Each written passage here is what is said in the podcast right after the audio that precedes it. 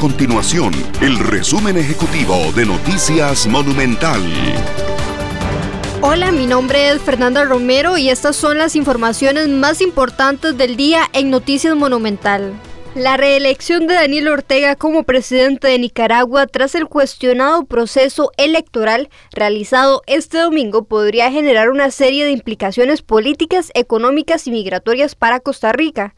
El gobierno costarricense desconoció el resultado de las elecciones en Nicaragua, alegando que hizo falta la fiscalización de observadores internacionales, por lo que aseguró que no se dieron las condiciones y garantías requeridas para que fueran transparentes, creíbles, independientes, libres, justos e inclusivos.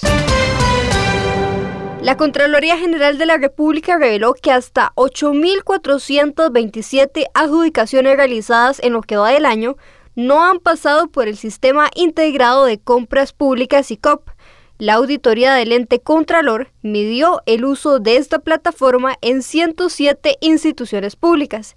El informe de la Contraloría determinó que el 96% de las entidades estatales son usuarias activas de SICOP, sin embargo, solo el 8% utiliza todos los módulos del sistema. Estas y otras informaciones usted las puede encontrar en nuestro sitio web www.monumental.co.cr. Nuestro compromiso es mantener a Costa Rica informada. Esto fue el resumen ejecutivo de Noticias Monumental.